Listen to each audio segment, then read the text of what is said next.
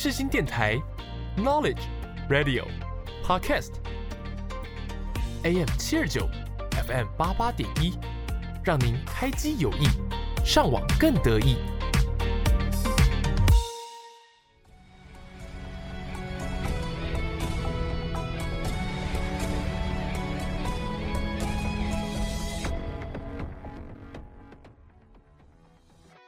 欢迎大家来到影剧历史面面观。你以为这又是一堂催眠的历史课吗？No No No，我们将会使出浑身解数，让你享受影剧，认识历史，一起发现剧中的巧思，讨论时事。就让我们开始吧。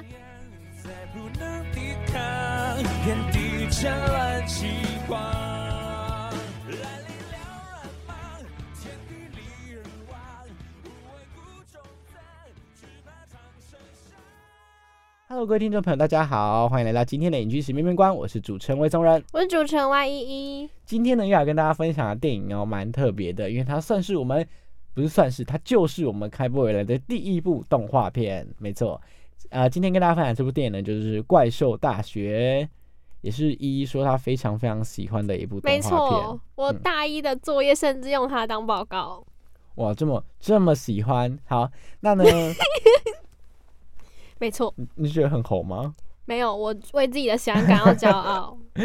好，那呢，那就让我们一起来跟大家嗯分享一下，呃，这部《怪兽大学》是一个怎样的作品吧。那就让我们进入到下一个单元——剧系迷，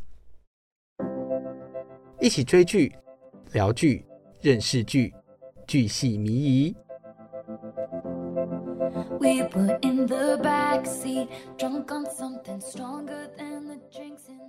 Hello，各位听众朋友，大家好，欢迎回到今天的影剧历史面面观，我是主持人魏中仁，我是主持人依依。没错，那今天呢要来跟大家分享的这部电影呢，就是《怪兽大学》。那《怪兽大学》呢，它其实是在二零一三年所上映的一部呃动画喜剧片。那它是由大家都非常非常熟悉的这一个呃皮克斯制作的，然后由迪士尼发行，而它同时也是呃我不知道大家童年应该都是吧，就怪兽电力公司的一个前传电影。他在讲这个呃大眼仔跟毛怪他们在怪兽电力公司上班之前的故事。那其实这部电影啊，它当时候啊，呃，票房啊有七点四三亿的美元哦。哇哦。嗯，那他导演呢叫做丹斯坎伦，然后呢，故事呢编剧就是剧本跟故事都有好多个人一起，然后都是由这个丹尼尔吉尔森。罗伯·贝尔德还有丹斯·凯伦，就同时刚刚说的那个导演，他同时也有参与这个故事跟剧本的创作。那这部电影呢，呃，得奖的部分好像没有特别的得到什么样的奖项，但是哦，他当时啊，在这个大家知道的很有名的那个烂番茄影评上面呢，他得到了大概就是有七十八趴说他是新鲜度，就是觉得它有新鲜度。那平均的得分呢是六点八，所以应该说它就是一部大家觉得中规中矩的皮克斯动画系列的作品。对，那这以上呢大概就是这一部呃电影的一些怎么了吗？为中文主持人用一个很严肃，没有大家，因为巨星迷，我要来跟大家说我对皮克斯的喜欢。就我觉得皮克斯啊，他们就是没有很常出一部作品，但因为我有去看他们的访谈。然后他们的理念都是好好打磨一个剧本，然后再画成动画。我自己觉得就是这一点我非常感动，因为他作为一个大动画公司，说难听一点，他每年出现大大小小，我觉得大家都一定还是蛮容易买账，因为他已经有一个品牌知名度了嘛。但他没有，他还是就是努力的磨磨磨，即使后面大家会觉得有一些就是。没有到以前那么惊艳，但是也看得出来是用心打磨过的东西，所以我自己觉得我还蛮喜欢皮克斯这个精神的。然后我自己认为我我还是蛮喜欢怪兽大学大于呃怪兽电力公司，我觉得有可能是因为我还是学生，所以我自己觉得在里面的情节就是会很有共鸣。然后我会觉得就是一个出社会那么久的人，因为他们在皮克斯工作的人应该都是相当有社会经验的，他们还愿意就是有特别去关注到这个团体学生这个团体，然后有把他们当时可能是学生。时代的一些想法，然后画进去，或者是讲出来这个故事，我就觉得就是非常的感激，非常的喜欢这一部。对，大概分享到这边。那个之前迪士尼啊，还有讲过一句话，他说：“大人只不过是长大后的小孩。”所以呢，其实这个皮克斯啊，他一直都大家应该都很蛮熟悉他们系列动画作品。其实他的每一部通常都有想要传达的一个呃理念或观念，就是小朋友看完这件事情或看完这个电影，他其实是会他其实会学到一些东西或学到一些想法跟观念的。那在下一节就一起来呢，我们也会来跟大家分享，在众多陪伴我们长大的皮克斯动画之中，到底有哪些是我们非常喜欢或是非常印象深刻的。可能会讲一集吧，下集就又厉害就没有了。好，那话不多说，我们就进入到下一个单元，你点了没？来跟大家分享这一部《怪兽大学》我们比较印象深刻的部分吧。让我们进入到下一个单元，你点了没？你点了没？你点了没？一起发现影剧中的细节与巧思。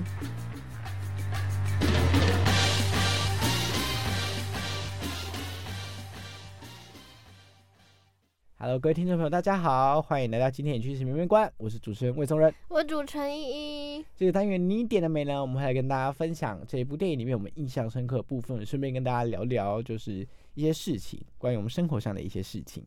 没错，那一如往常，依照惯例，由我们的依依先来跟大家分享《怪兽大学》里面比较感深刻，哎，比较印象深刻的事情吧。好，谢谢魏总主持人的 Q。那我来跟大家分享一下我喜欢的情节。那、这部电影是我推荐的嘛，所以照理来说，我应该要分享比魏总的主持人更激情澎湃。没错，好，我要投入感情了。三二一，开始。实在，呃，怪兽大学它就是怪兽电影公司的前传嘛。那怪兽电影公司大家应该就是童年回忆吧，不用说。但怪兽大学我不确定有没有很多人看过，我觉得相对少。但是我自己觉得我还蛮喜欢怪兽大学，因为我自己觉得他提出了很多我觉得我们在成长当中会遇到的困境。然后他也我觉得他有对那种就是一些教育制度有一些想法，对。那我最喜欢的情节就是，呃，后面就是他们不是要一起参加比赛嘛，然后后后来就是被发现，就是其实就是大眼仔，他他怎么可能会吓到，就是那个让那个检爆表对啊，就是后来的确也被发现作弊，那就是他们真的也就是被取消成绩这样。我觉得我还蛮喜欢这个情节安排的，就是第一，他告诉了我们，就是呃非用非正当手段索取的成绩，还最终都不是你的。然后他也就是没有给大眼仔主角光环，就是他们也没有真的就是逆袭成功，就是你很努力，但是你就还是在那边啊，就是你就是天生不擅长这个事情嘛，你再怎么努力都没有用。就是怎么说，如果你今天让那个谁。什么拳王，然后去写数学，跟用爱因斯坦，然后去比跳高 一样的道理，就是他会觉得教育应该是要因材施教，但是现在普遍的教育制度都还是比较往我觉得呃嗯，就是考试方面发展。其实我觉得近期啊，就是很多的这个近几年来很多的作品，它其实已经不太喜欢去讲一些我们固有的认为的成功的模样，而是在讲一些很平凡的人物跟故事。比方说上一集跟大家分享的《花甲大人转男孩》是电影嘛，花甲男孩转大人》，它其实都是在讲很普通、很平凡的一个乳蛇。然后《熟女养成记》在讲一个可能是大众认为并不成功的女生，在那种刻板印象里面并不成功的女生，女但他们 对，但他们都活出了自己想要的样子跟嗯状态。其实那或许就是另外一种成功。嗯那除了这部电影里面传达的这个想法，但是我必须老实说，对于这部动画电影来讲，就是我个人没有到 有很印象深刻的这个呃想法，或是得到很很很深的一个感触。但是我觉得这就是这就是动画动画电影特色啊，它就是呃，他用最轻松的方式去传递他想要传递给你的想法或观念。那除此之外，当然还是要融入一些就是诙谐有趣的部分。所以呢，其实我最印象深刻的 很，好笑，好不好？就是那那些就是那个什么兄弟会，那是超好笑的。对啊，我最印象深刻的呢是那一只 慢吞吞的瓜牛，呃，不，它不是人家不是瓜牛啦，但是阔鱼吧，应该是阔，我不知道它是什么生物啊，它就是一一个怪物啊，然后一个爬得很慢的怪物啊。你，说的是人家已经就是呃去上那个 对，而且它超出戏，就是我说的出戏是那种，就是你看一看看到突然看到他，你就你就会喷笑的那种。就是呃，像我之前在那个尖叫旅社那个呃里面，他们也有就是这种节奏，他们是穿插着一个丑角，他在电影的中段或是前段，然后到后段才出现，但他都扮演了一个一个点睛之笔这样。那时候我看到那个那个爬得慢怪物在那边很努力的爬的时候，我觉得超好笑。就是因为前面看一看看，然后上学他要上学，然后突然看到他，你就觉得哇大喷笑这样。而且我有猜到他后面还在出现，就是包括那个他人家爬一爬已经学期就是结束了，因为那时候那时候超好笑，我就想说奇怪，那他去考试的时候怎么没有迟到啊？他该不会就是两年前就考完试，然后正在努力往学校的路上，然后两年后才走到学校，好不容易走到第一堂课的教室，然后结果课人家课也上完了。他到底，我很好奇，他到底要怎么修完这个怪兽大学的学业？对，所以这其实是，嗯，我很印象深刻的部分。一还有吗？呃，哎呦，太激动了，竟然碰到麦克风。呃，我想一下哦。哎，或是你从《怪兽大学》这部电影里面有没有看到一些什么自己的影子？或是哎，不然跟大家分享一下你印象深刻的大学生活了。大学到现在已经，已经我们已经二年级。要下学期了，好可怕哦！不要提醒我。对啊，有没有什么印象深刻的事情，或是大学过得开心吗？我自己觉得我大一就是猴子啊，我觉得很棒。会中文主持人应该。那大二呢？大二哦，大二清醒一点。所以你有什么？不是，所以你有什么印象深刻的事情，或是你觉得大学？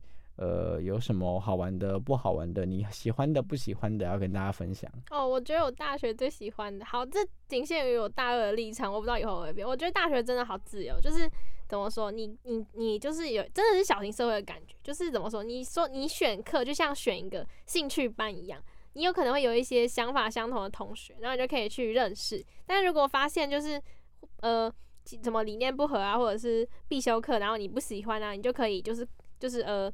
达到自己的课程期许成绩就好，然后也不会跟同学有就是怎么说，像高中一样，然后就是一天到晚待在一起，好负面的答案哦。但是我知道有些人喜欢高中生活那种模式，就是从早到晚要待在一起，然后大家可能感情就会很好。但是我自己的交友模式会倾向于就是合就合，然后不合那就。呃，各自安好，这样。那所以我自己觉得我还蛮喜欢大学社交模式，而且大学就是很自由啊，你想当边人躲起来也没有人知道，也没有人管。那对啊，如果假如说你上高，你在高中时候，然后老师还会关心你，是，对啊。然后还有什么？呃，我想想，大学。可是我自己觉得，你也觉得我大学生活很好玩？为什么我看别人大学生活都很好玩啊？你觉得很好玩？蛮好玩的啊，不好玩吗？不是，应该说。嗯，我不知道，应该说好玩是好玩，但跟想象中的有点不一样。我自己我自己啦，我我觉得啦，我我觉得我的大学生活跟我想象的一样，就是就是呃呃，你有比较多自己的时间呐，然后你随时随地就可以就是发呆，是我啦我啦，他不发呆也是对，发呆也是，就是我好爱发呆，你就有更多自己的时间，然后可以去做自己想做的事情，我觉得是一个很很棒的事情。其实我很喜欢大学老师不点名。因为我真的觉得大学就是一种自主学习的概念，就是有些课就是真的是因个人的需求，然后我自己觉得要到不到应该要凭学生自己的时间安排。嗯，而且因为就是高中毕竟还是就是偏学科成绩类的东西嘛，那大学相对来讲，呃，我我们自己啦，我们 我们的科系还是新闻系，我们的科系其实比较。没有这么多要，我觉得要读的书跟高中就是少很多很多，然后报告的强度啊等等的，就是轻松许多。怎么了吗？可是我觉得你不觉得大学就是我们这种科系就是报告很多，分组很多科系，然后就会就是 argue 来 argue 去。可是可是这也是一种进步啦，不得不说，就是跟别人交换你的想法，别人会看到你的不足这样。但老实说，我我们在我们班，其实你的报告的组别都已经定型了，早就定型了。所以其实就是那些人，然后你们也不太需要呃磨合期。对啊，就是因为你们就已经大部分就习惯那一个工作状态了，然后就是毕竟就是比较频率比较对的人才会在一组嘛。所以其实我觉得这方面是还好，因为我们我没有跨出自己的舒适圈，然后就是去去跟各种不同的人凑在一起，对，就是我我觉得我也比较像依依说，就是合得来就合得来，合不来就算了，所以我也不会想要花自己的时间去跟我觉得合不来的人相处。那所以就是我就一直待在自己的舒适圈里，然后在这样的工作状态下，因为呃你们够熟，然后所以其实有很多事情是可以直接讲出来。我觉得我要更正大家，我后来听魏文章讲，我觉得我大学不是不好玩，是我记忆力不好。我觉得我大学还是蛮好玩，我现在回想起来，对吧、而且大学你可以做一些比较相对来讲你以前在高中做不了的事情，想找很帅的比方说 可以把它剪掉。什么很帅？你刚说什么？你说一直在看帅哥的部分吗？他笑得很开心耶，各位听众朋友，你你们应该看他现在的笑容。不是，最好笑。你知道我昨天还跟陈新平说，陈新平，我的片不是帅哥，我可是不用的哦。不行，我不要乱讲话，剪掉，剪掉，对，这是不可能会剪掉的，想太多了开玩。笑。那代表以后演我电影演员都很好看，有没有？好，加油！好，那今天就跟大家聊到这里，我们这聊超久。好了好了，耶反正是你要剪，帮我把帅哥那边剪掉，谢谢。哦那也是不会剪的，我会剪后面这一段。那你刚才录进去好，周一杰，周一杰，你要毕业公演好想去看。这里一定会剪进去，保证。我没有剪，我改名。我没有剪，我就就改名不。要啊，不行，太痴我汉了。没有剪，我就改名。好是因为我就是对于我们我们这种科系，然后对于那种好看的，然后会演很灵动的人，都会有一种很珍惜的感觉，就是真的是宝贝啊，就是可能这样听很恶，但是我不知道他不能理解啦，因为他没有那么爱那个，对吧？对吧？他不能理解，就是我们对于那种好演员的欣赏。如果对于女生，然后她超级美，然后超级会演，她也是很宝贝，我也会每天一直就是念，对啊？而且你知道，连郑思玉都说他觉得周一杰是在学生制片也算真的很帅的人。好，这一段我也会剪进去。好了，那今天就跟大家聊到这。谢谢你，我会帮你，我会帮你艾特他的 IG 账号，然后他也把这一段我剪成没线有，我在他动，面前都假剪成线动给他听，不要，帮你跨出最新的那一步。好，那今天就跟没有，大家我不能让他聊到这里。太得意，我可是他的真的要导演，聊到这我是他了的导真的要聊到演，这里了。不行，我们时间超演时了，好好，就到这里为止。好，跟各位听众朋友，那我们一起进入到下一个单元。下一个单元是什么？下一个单元是下一个单元什么？对，有够厉害，有够好厉害啊？是吗？这集不是没有了吗？还有哦有啦。金鱼脑，一起看历史，说历史，了解历史，有够厉害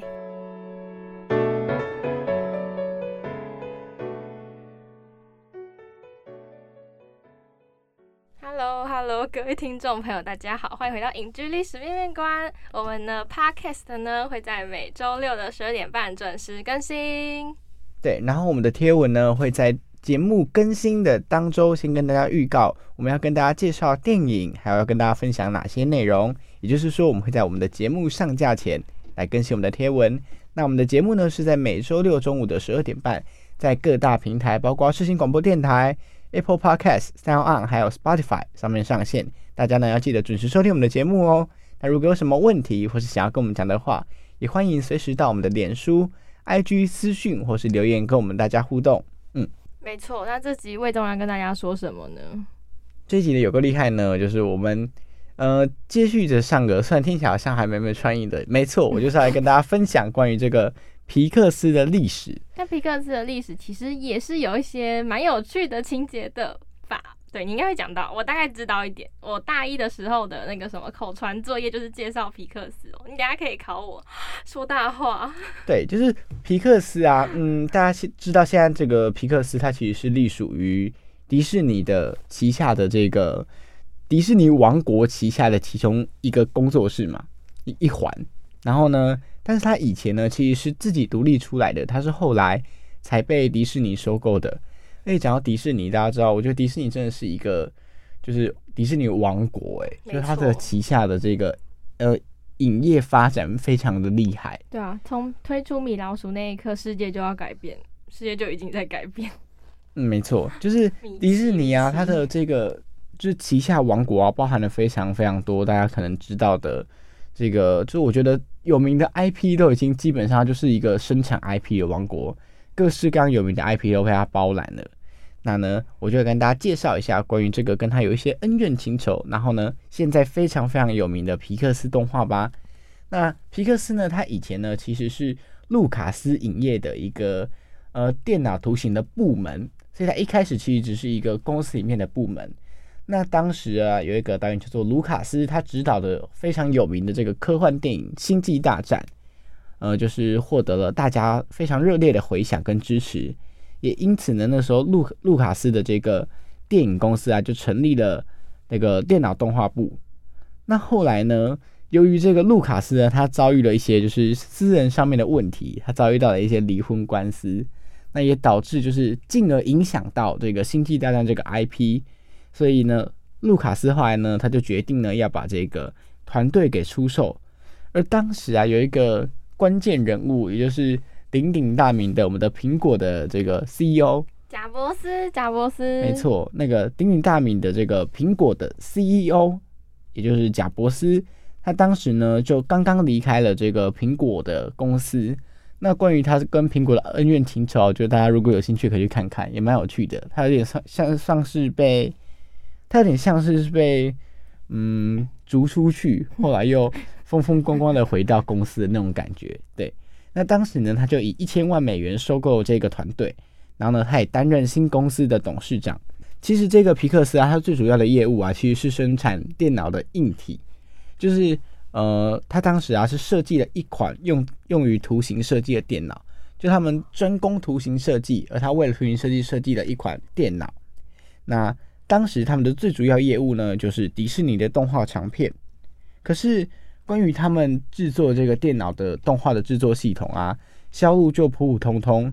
为了要更好的这个推销，他们当时呢就雇了一个嗯一个一个人来制作了一个非常有名的动画，就是大家对皮克斯非常印象深刻这个顽皮跳跳灯，嗯，还有等等一系列的动画短片来展示，就他们。对于电脑动画制作上面的实力，可是后来因为刚刚跟大家讲过嘛，他们最主要的主力是在发展这个硬体，但是后来因为电脑业务就是发展的不太好，那贾博士呢也投入越来越多的资金，并且呢就是从这些员工中掌握越来越多的股份跟所有权，所以后来啊，其实贾博士啊在这里面呢，总共哦就是大概投资了五千万元，五千万美元哦。所以也可以知道，贾博士对于皮克斯算是他注入了非常大的心力跟金钱。那动画部门呢，也开始就是除了刚刚说，呃，他们会帮迪士尼制作嘛，他们也开始帮一些其他有名的公司制作电脑动画啊，然后制作电视广告啊。可是哦，即便如此哦，后来这个皮克斯呢，他还是净亏损了这个八百三十万的美元。所以这个。可是到到了这么严峻的时期，其实皮克斯对皮克斯来讲，迪士尼还是他们非常大的合作伙伴。到了一九九一年，这个皮克斯的员工啊，仅仅剩下四十四十二个人。那就是大家知道，他基本上已经回归到他一开始刚成立的时候那种小部门，然后一点点人的那个状态。那在那个时候呢，皮克斯接到了迪士尼动画的一个订单。那迪士尼动画呢？他投资了两千六百万美元，制作了三部的电脑动画，就请皮克斯帮他制作三部电脑动画。第一部呢，就是非常有名的这个《玩具总动员》。可是呢，对于当时就是呃面临这么严峻经济状况的这个皮克斯来讲，即便他得到了这个迪士尼的订单，他还是就是没有办法长期的盈利，所以他决定要出售这个。皮克斯到了这个一九九四年的时候啊，贾伯斯甚至甚至有想说，那还是他就把呃皮克斯卖给一些其他一些公司啊，甚至那个时候想要买皮克斯的公司里，甚至那个时候啊想要买皮克斯的公司里面还有这个微软。可是当时就有一个纽约的评论家，他认为说，哎，玩具总动员呢，就是这个动画会成功，所以贾伯斯就想想说，好吧，那。就先让这一部电影推推出来，那我们再来思考到底要不要出售这个皮克斯。后来，嗯，就变就是大家所认知到的这个，呃，皮克斯他就获得了大家的关注，因为在《玩具总动员》这一个呃 IP 上面，他们获得了很大的成功嘛。嗯，那其实这这大概就是皮克斯他早期的一些呃。一些状况，那到了后期呀、其实就是，嗯，简单来说，就是他跟迪士尼之间有一些，嗯，关于，嗯，发行商跟片商之间的一些争议，因为就是关于这个著作权的部分，那他们其实一直都在谈，然后呢，一直都谈不拢。那后来呢，其实是到了这个，嗯，有一个新的，他们后来是到了迪士尼新的董事长上任之后啊，他们呢才成功的把这个皮克斯收购过来，然后呢也才推出这么多这么多大家非常印象深刻的 IP。好，那呢今天就跟大家分享到这里。那下一集一要跟大家分享什么呢？我要跟大家分享就，嗯，怪兽大学，那它有一幕就是大家进到大学以后呢，都先去摸了雕像的脚，然后来就是就是一个习俗。那我就来跟大家分享一下，现实生活中，哎、也有一个原型的参考，哎，那那个原型是什么呢？是哪一所大学呢？那我们就下集揭晓啦，好，那我们就下集见啦，拜拜。拜拜。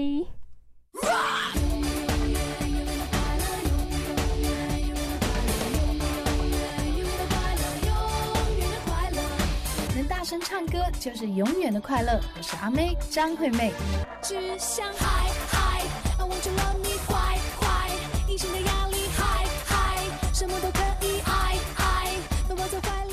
现在所收听的是世新广播电台 FM 八八点一 AM 七二九。Come on come on I love you tonight，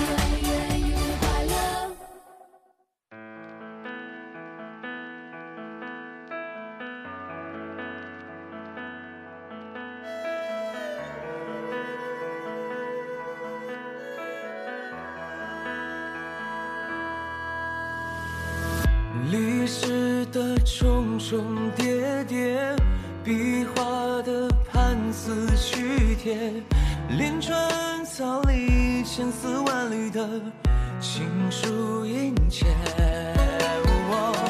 如有人穿越千年，平淡质朴来文笺，故意奔波如历万川，跃然满世